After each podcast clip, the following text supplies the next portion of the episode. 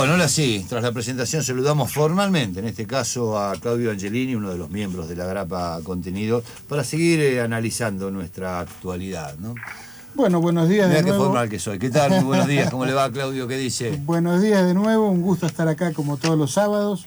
Eh, como esta fue una semana, como siempre, intensa en Argentina, pero hubo dos, dos noticias a nuestro juicio que fueron las más fuertes desde el punto de vista económico. Una de ellas fue eh, la marcha atrás, de alguna manera, con la decisión que había tenido el gobierno con la expropiación y primero la intervención de Vicentín. Y la otra, creo yo, todavía más importante, porque es determinante para la actividad económica, el, el arreglo al que se llegó con, con los acreedores, con los bonistas de deuda externa.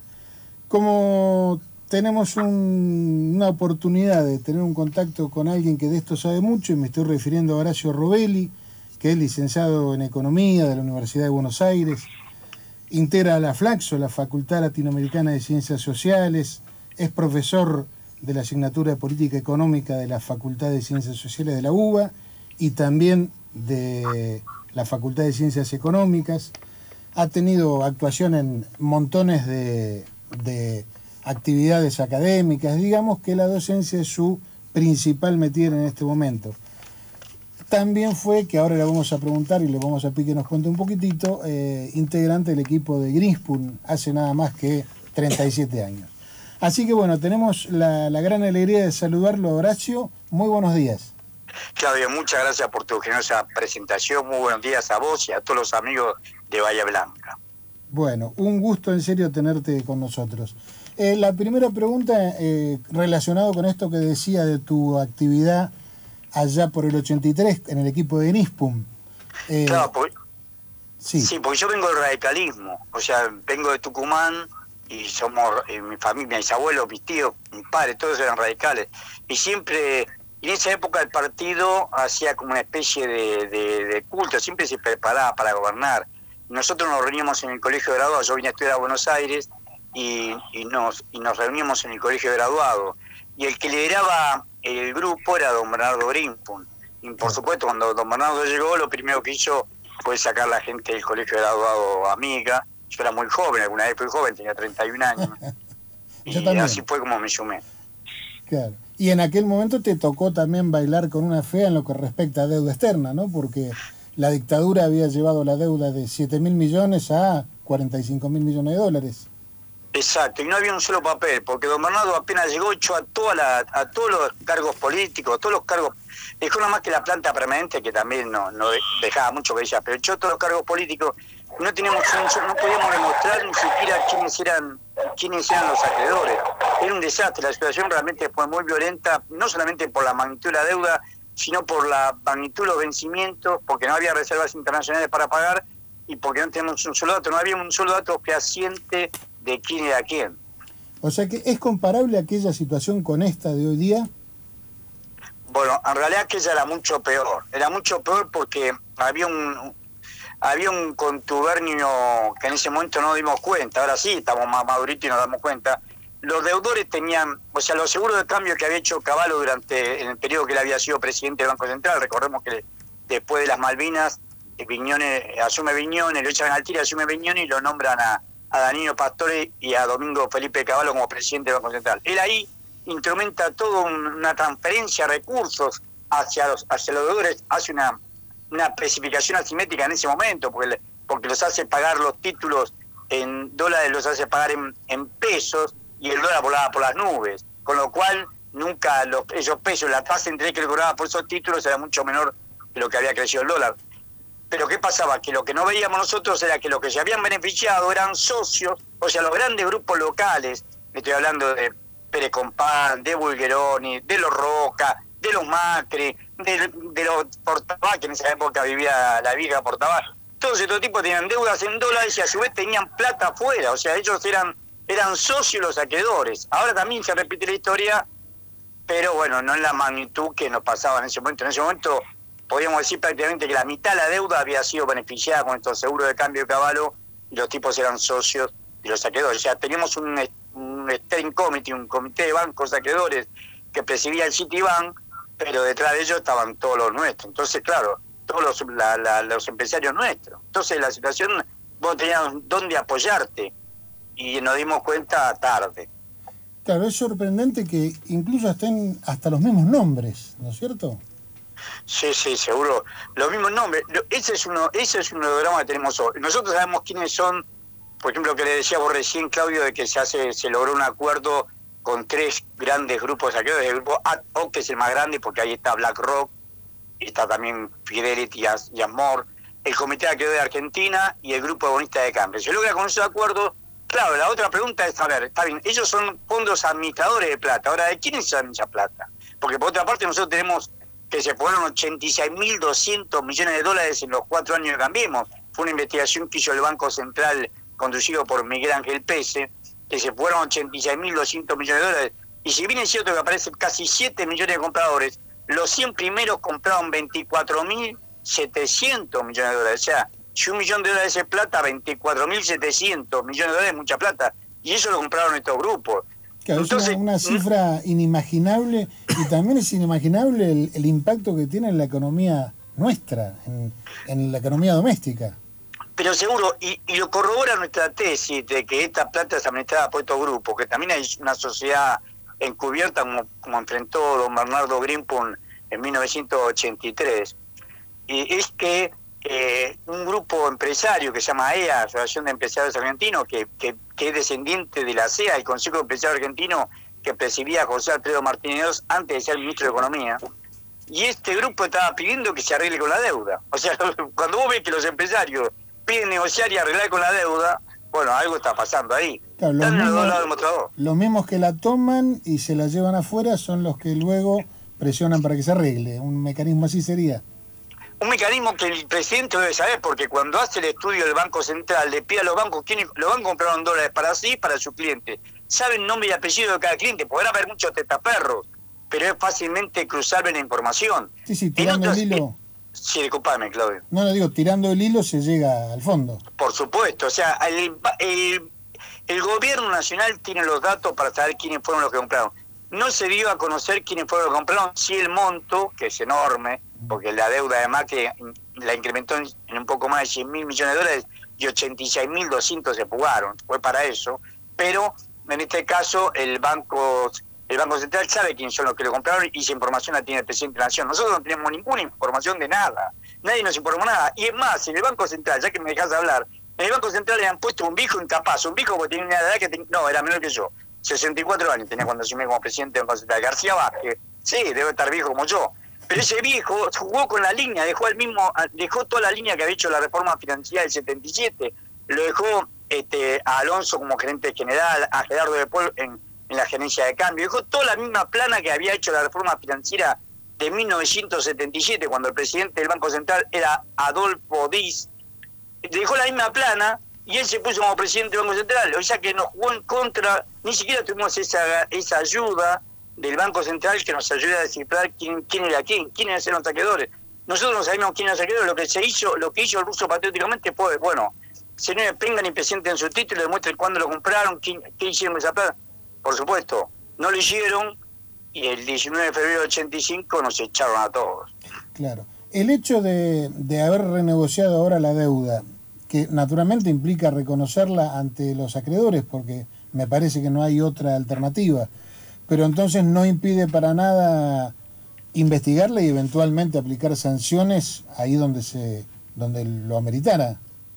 Yo te la verdad, este, querido amigo, es seguro hacia afuera la deuda legal porque al revés que la deuda que fue tomada por nadie, era una deuda totalmente ilegal. Por eso el ruso, como le decían los amigos a don Bernardo Grimpo, el querido ruso quería dividir la deuda entre legítima y legítima. Acá no, acá menos la del Fondo Monetario Internacional que va por otro camino, menos los 44 mil millones de dólares del Fondo Monetario Internacional, toda más deuda legal porque fue aprobada por el Congreso de la Nación en cada presupuesto. El gobierno de, de Macri presentaba formalmente el presupuesto y la utilización de deuda. 35 mil millones de dólares pidió en el 2016, 35 mil millones de dólares pidió en el 2017 y otros 35 mil millones de dólares pidió en el 2018. Siempre levantaron la mano. Sergio Massa, hombre que hoy son conspicuos representantes del Frente de Todos levantaron la mano, es legal. Uno podrá decir lo que habría que jugarlo a los diputados y senadores que se la aprobaron, pero es legal porque se la, porque se la aprobaron, es legal. No hay, ahí no hay ilegalidad. Había ilegalidad en nuestra época, pero no acá. Claro, porque lo había tomado una dictadura sin, sin respaldo popular. Y por eso que el, el ruso, si perdón la confianza, don Bernardo Grimpun este, se oponía tenazmente, se ponía como loco. Es un tipo de crucecita Avellaneda. Avellaneda es un barrio pobre en, porque él era, él ellos vinieron perseguidos, los padres vinieron perseguidos por el nazismo. Entonces él se hizo siempre los golpes. Él empezó trabajando de cadete en una farmacia a los 15 años y estudió, siempre trabajó y estudió para terminar el secundario y terminar este, la facultad. nunca, fue, reivindicado, ¿no? Ni iba a serlo, menos por este, por estos tipos, por los que se quedaron con el sello del partido, menos porque tenía que reconocer que Alfonsín te, te traicionó. Eran íntimos amigos, porque Alfonsín también era hincha independiente. Y bajaba de cuando venía de, de Chacomús, paraba en la casa del ruso, iba a decir, perdón la confianza, de don Bernardo Grimpon, paraba en la casa de don Bernardo Grimpon, en esa época eh, los dos eran fanáticos independientes, veían desde la tercera, entonces comían temprano, la mujer de, don Bernardo le hacía y comían temprano y se iban a las 12 ya estaban en, en la cancha viendo la tercera, viendo la tercera, la de primera. Que, ¿Cómo cambió la historia, no? Sí, cambió la historia, pero por eso eran íntimos amigos y sin embargo, eso quiero rescatar de Alberto Fernández, porque Guzmán me hace acordar muchísimo a don Bernardo. Nada más que eh, eh, hay que reconocerle a Guzmán mayor solvencia técnica y tiene mayor información que la que teníamos nosotros. don Bernardo teníamos, no teníamos ninguna, la situación era desesperante porque no, teníamos, no sabíamos quiénes, quiénes, eran, quiénes eran los, los acreedores, de verdad, parecía el de este, y nosotros le pedíamos que nos dijeran cómo, le compraron esos títulos, cuándo lo compraron, a quién se lo compraron, en qué momento, para qué lo usaron. Por supuesto, todas estas preguntas resultaron molestas y nunca la contestaron y nos, y nos termina, lo termina pidiendo la renuncia. Don Bernardo se enoja con el representante del Fondo Monetario Internacional, que es Joaquín Ferrán, y lo echa a la oficina de, de mala manera. Recordá que de Avellaneda y, no era de buenos modales ni sabía inglés. Y lo echó de mala manera, lo echó de mala manera a los gritos. A los gritos que, el Ministerio de Economía está en el 250 frente a la Casa Rosada, en un quinto piso. Yo creo que los gritos se sintieron hasta, en la Casa Rosada que queda al frente. Bueno, pero... Horacio, te voy, a te voy a pasar con Alejandro, mi compañero, que te quiere hacer una pregunta. ¿Qué tal? Buen día, Augusto. Gracias. ¿Cómo estás? Eh, volviendo al tema del acuerdo eh, que se obtuvo ahora con esta parte de los bonistas y al que viene, que va a ser inevitable con el Fondo Monetario Internacional, ya en pocos días, supongo yo, eh, comenzarán algún tipo de negociaciones. el acuerdo hasta ahora lo que marca es que Argentina va a empezar a pagar de acá a 3, 4 años. Es decir, va a haber otro gobierno. Puede ser que esté Fernández, puede ser que haya alguien distinto del partido de gobierno actual o puede ser que vuelva a ganar la oposición. Eh, ¿En qué situación va a quedar el próximo gobierno cuando tenga que enfrentar estos pagos? Porque bueno, está claro, Fernández había dicho, no hay sustentabilidad, lo dijo el Fondo Monetario Internacional, Argentina sí no puede pagar, se hace este acuerdo. Ahora, esto empieza a pagarse dentro de un tiempo cuando ya esté otro gobierno en la Argentina. ¿La situación va a ser la misma? Mira, eh, déjame contar dos partes. La primera parte, la deuda que nos había dejado el macrismo, fueron con estos bonitos, o sea, la deuda en jurisdicción extranjera, o sea, deuda en moneda extranjera y en jurisdicción extranjera son 66.238 millones de dólares. Y todo eso vencía más sus intereses entre 2020 hasta el 2027. En ocho años vencía el total. O sea, no había, era imposible pagarlo. Lo que hizo el gobierno fue reprogramar, por un lado, eh, extender los plazos e incluir, por ejemplo, el famoso título de Caputo, que era sin años hasta el 2117, mm. incluirlos todos y, hacer, y darle seis opciones en dólares y seis opciones en euros. Y como bien dijiste vos, hasta diciembre de 2024, hasta diciembre de 2024 se pagan solamente intereses, con lo cual lo que vos tenés en total entre el 2021 y comienza a pagarse en el 2021, eh, en enero de 2021 la deuda, los intereses solamente hasta diciembre de 2024 suman 6.200 millones de dólares importe que, el gobierno puede pagar. A esto sumale que, que, ya tiene media sanción la de diputados, el Senado tiene, tiene amplia mayoría del oficialismo, en diputados ya tiene media sanción la deuda externa en jurisdicción argentina, que por la cláusula RUFO hay que dar las mismas condiciones que la que le estamos dando, lo que la que no yo, sino lo que el gobierno argentino le está dando a los bonistas con jurisdicción extranjera. Entonces, ahí ya tenés el mismo mecanismo, el mismo mecanismo pagar solamente intereses hasta diciembre de 2024. Mm. Y después, eh, tenés el acuerdo con el fondo, que ahí va por otro carril, no sé cuál será el acuerdo, pero obviamente no puede cumplir lo que lo que había firmado este lo que había firmado en su momento eh, Duhovne y Sturzenegger, no puede cumplir ese acuerdo porque tienen que pagar a los ocho trimestres. De momento ya tenemos que pagar en septiembre del 2021 y después pagar en ocho trimestres toda la deuda, o sea, pagar 44 mil millones de dólares, imposible. Reprogramar también los pagos, que también se hará, supongo yo, con la misma inteligencia que están haciendo ahora. La, idea, obviamente, es llegar a diciembre del 2024, después poder reprogramar la deuda. Nadie te dice que no puede. Por eso se está discutiendo tanto la cláusula que se llama antibuitre, que la cláusula esta por la cual vos tenés que tener el 66% de los acreedores de acuerdo, que lo que pide el gobierno, que es el Indenture 2016, y ellos en cambio quieren exigir que sea el Indenture 2005, por el cual eh, tenés que tener la aceptación del 85% de acreedores. Por eso es tan importante esa cláusula, porque ¿qué va a hacer la Argentina? Argentina, hasta diciembre de 2024, teniendo superávit comercial como tenemos, recordemos que el año pasado tuvimos un superávit comercial de 15.900 millones de dólares, porque nosotros seguimos importando alimentos, el mundo sigue consumiendo alimentos, el precio de los alimentos sigue siendo sostenido, no vamos a tener problemas, vamos a tener superávit comercial. El problema que tenemos era los pagos que tenemos que hacer. Y en diciembre del 2024 ahí se va a negociar de nuevo. Esto desgraciadamente va a ser así. La Argentina tiene, después de semejante deuda, tienen que volver a negociar, volver a negociar. Por eso es importante acordar con las dos terceras partes de los saqueadores que van a ver que la magnitud del vencimiento también se vuelve impagable. Lo que sí se puede ganar mucho tiempo, pero no es poco. Si me te permite un horizonte, digamos, de, posibilidad de volver a negociar. Ese es el punto. Por supuesto, ese, ese fue el objetivo. El objetivo, vos tenías como, no quiero utilizar un ejemplo tan burdo, pero George Floyd es un negro norteamericano que lo mataron a la policía porque el tipo tenía problemas para respirar, le pusieron una rodilla en el cuello no podía respirar y, se murió por asfixia. Bueno, Estamos en esa situación, estamos en el piso y con la, y con la rodilla del policía en el cuello. Lo que te hicieron fue sacarte la rodilla, ahora tenés que pagarte vos. Sacaron la rodilla del cuello, ahora no tenemos que, que tenemos que crecer nosotros. Y la Argentina tiene todas las condiciones para crecer, porque tiene 9 millones de personas que reciben el IFE que están en condiciones de trabajar y no trabajan. Tiene la, las tierras más fuertes del mundo, tiene capacidad ociosa en toda la industria, tiene la construcción parada, tenemos muchísimas cosas para hacer. La Argentina puede recuperarse y crecer en estos cuatro años y después vemos, después en el 2024 vemos qué se hace, pero hoy salgamos del, pozo profundo en que nos encontramos. Ahora, en relación a eso, yo leía la última columna tuya en el Cuete de la Luna el fin de semana pasado, y vos ahí eh, con números estás demostrando que por más que nos saquemos de encima los servicios de la deuda, tal como estaban programados, eh, lo cierto es que los recursos siguen siendo escasos y el Estado tiene muchas obligaciones y tiene mucha mucha necesidad de, asumir costos, especialmente que vienen de la pandemia.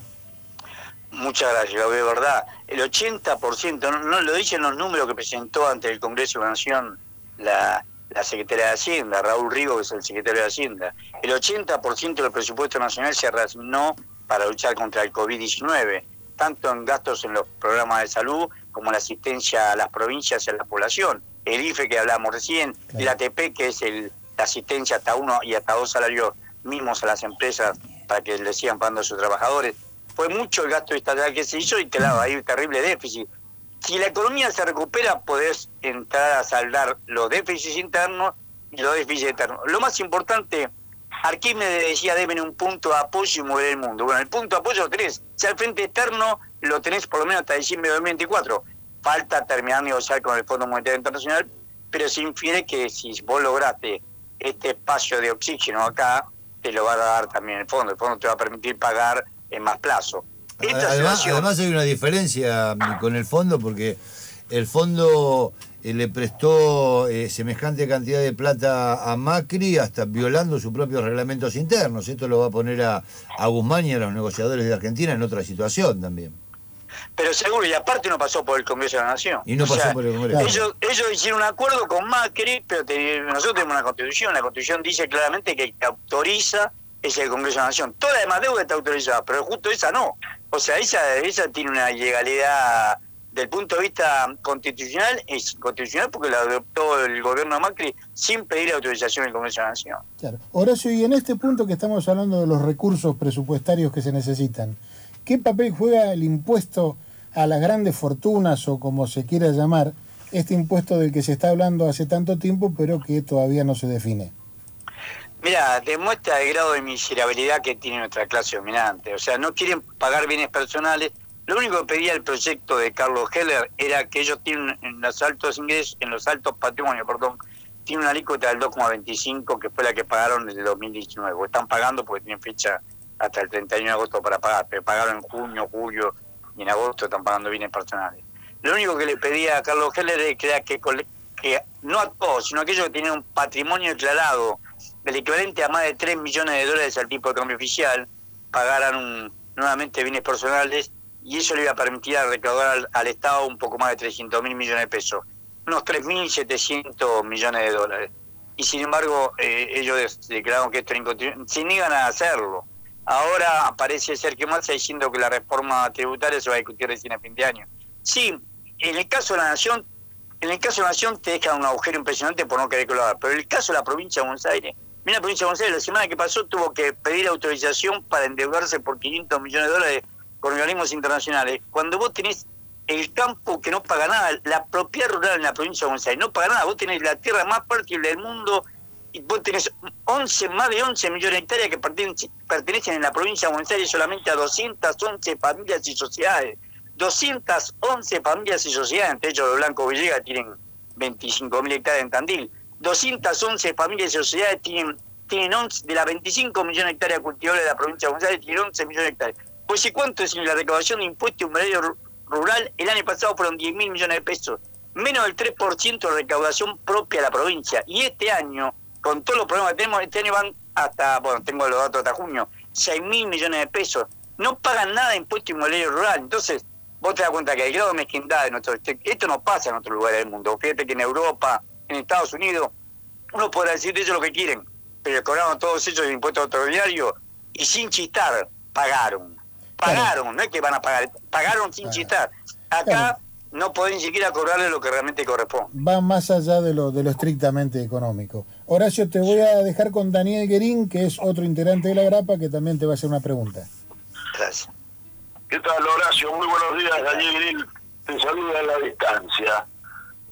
Eh, como hombre ahí originario del grupo Glispul en, en, en la post-dictadura, en el inicio de la democracia, y que tuvo una durísima pelea que perdió Grispun eh, con el FMI. ¿Qué sentiste cuando en mayo del 18 Macri anunció que iba a volver a tener charlas con el Fondo Monetario Internacional, que iba a volver a pedirle guita al FMI? Bueno, pasa que había derrapado el gobierno. El, modelo de Macri falleció el 25 de abril de, del 2018 cuando los mismos bancos que habían colocado los títulos de deuda de, de Macri, estos 35 mil millones de dólares por año que colocaba Macri, estamos hablando del, del JP Morgan, del Morgan Stanley, del Deutsche Bank, del HSBC, de Goldman Sachs, se fueron. Entonces, claro, él desesperadamente cható al Fondo Monetario Internacional, pero uno que sentía, sentía que ya estaba todo perdido. O sea, la sensación que vos tenés cuando vos te atás al Fondo Monetario Internacional es porque está todo perdido y que, bueno, y te, te agarrás de un salvavidas de plomo, porque fue un salvavidas de plomo, pero que a él le permitió terminar el gobierno. Si no, no terminaba. Todo el, todo el modelo de Macri había volado por el aire el 25 de abril de 2018 porque no, no podían parar la fuga de capitales. Le hubiera pasado lo mismo que, que nos pasó a nosotros en el 89, que le pasó al radicalismo en el 89. Se lo salvó el fondo. Entonces, claro, la, la situación para mí era dual. Por un lado, sé lo que es el fondo, pero por otro lado, sabía que sin la ayuda del fondo el gobierno explotaba por el aire en ese mismo año. Horacio, y, mirando un poco hacia adelante, porque lamentablemente, como siempre, el tiempo es poco, aunque te vamos a volver a hablar seguramente. Eh, pero mirando hacia adelante, ¿cómo se puede evitar esto que Aldo Ferrer describía como el recurrente ciclo de restricción externa? ¿no? ¿Cómo se puede evitar que nos vuelva a pasar esto de que la misma actividad productiva termine generando falta de dólares? Bueno, acá es, este es un lo que debo plantearse es un teorema que todavía Argentina no resolvió, porque la clase dominante nuestra se tiene que dar cuenta que la gallina de los de oro lo tiene el mercado cautivo argentino. Cada vez que trataron de abrir la economía argentina, ellos, ellos una minoría se enriquece, pero a costa de que el Producto Bruto se caiga, a costa de que las empresas de ellos valgan menos. Vos fíjate lo ridículo que es Roca. Roca también debe haber sido uno de los principales jugadores. De estos 86.200 millones de dólares, no me cabe ninguna duda que que Roca es uno de los grandes compradores de esa, plata. Pero las empresas de ellos valen menos de la mitad de lo que valía en diciembre del 2015. O sea, eh, cuando cae el país, cae lo que hay adentro. Cayeron fuertemente, ahora recuperaron un poco por la por el acuerdo con la deuda, con, el acuerdo de esta semana que hizo Martín Guzmán, del lunes 3 de agosto. Pero si no habían caído, caían, valían menos de la mitad, en diciembre del 2019 valían menos de la mitad que en diciembre del 2015. son una visión de muy corto plazo puede pensar en que me salvo solo, mi empresa vale más y el país se cae a pedazos. Pero seguro, y después la otra cosa que tienen que, que, que porque ahí eh, Larry Fink, que es el presidente de BlackRock, él dijo que tenía acciones centenarias. Claro, aprovechó que había caído el precio de Terra en Wall Street y las compró. Que él tenía participación en Después tienen que sospechar si no es un socio indeseado, porque te ponen un socio que me grande que ellos. Claro. Un socio que administra 7 billones de dólares, como declara Larry Fink que administra. Y yo no soy quien para dudar que eso sea cierto. 7 billones de dólares, más de 20 veces lo que produce la Argentina, y por supuesto, el, todo el grupo de, China está valorado en un poco más de 3 mil millones de dólares. Ellos, ellos administran 7 billones de dólares. Tener un socio tan grande, no sé hasta cuándo les, sería conveniente a ellos. Ellos tienen que, que, recapacitar que si quieren realmente crecer y acumular capital, lo tienen que hacer en base al trabajo y la producción en la Argentina. No especulando eh, financieramente, que sí, le deja plata rápida, pero ¿a qué costo? Pierden el patrimonio. Lo que ganan como flujo, lo pierden como stock. ellos tienen muchísimo stock sin ninguna duda. Eh, Horacio, yo te tengo lamentablemente ya que despedir. Te digo una cosa, hasta yo entendí, así que ha sido muy claro. Claudio, ¿cómo has entendido esos gerentes de banco? Vos te entendés, vos te entendés apenas te lo ves ya sabés cómo es. así que bueno, Horacio, te mandamos un gran abrazo, te damos muchísimas gracias y seguramente en muy poco tiempo te vamos a volver a estar convocando. Mira, una, una sola cosa, para mí es un gusto. Y dos, Sí, la verdad, yo siempre escucho Bahía Blanca, me encanta, me encanta el tango. Lo escucho a don Carlos Villarle en Bahía Blanca y es como si no la viera. Por supuesto. Muchísimas gracias. Un abrazo, nos vemos.